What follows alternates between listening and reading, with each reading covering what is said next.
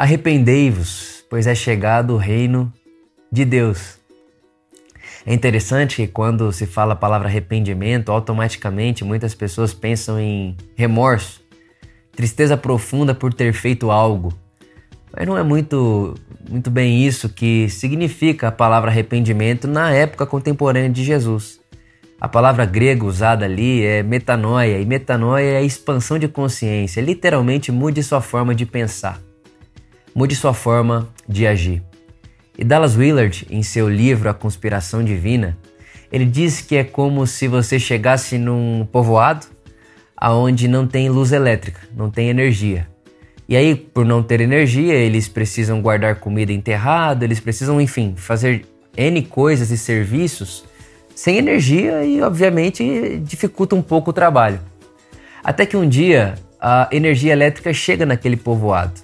E quando a energia elétrica chega naquele povoado, junto com a energia elétrica que chegou, precisa chegar um arrependimento, uma metanoia, uma mudança de mente, uma nova forma de fazer as coisas.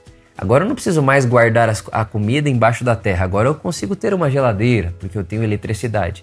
E é mais ou menos isso que Jesus está dizendo: olha, até agora ah, vocês não tinham energia elétrica, vocês não, não tinham provado, não tinham visto o jeito de Deus fazer as coisas. Chegou, o reino chegou. A luz que ilumina todos os homens chegou. E porque a luz chegou, vocês precisam mudar o jeito de vocês fazerem as coisas. Então, o convite de Jesus para nós não é tristeza e remorso por aquilo que fizemos ou deixamos de fazer. O convite de Jesus para nós é: Vitor, mude seu jeito de pensar. Porque quando você muda seu jeito de pensar, você automaticamente já está mudando e transformando seu jeito de agir. E quando seu jeito de agir é transformado, as pessoas serão interferidas por você de outras maneiras.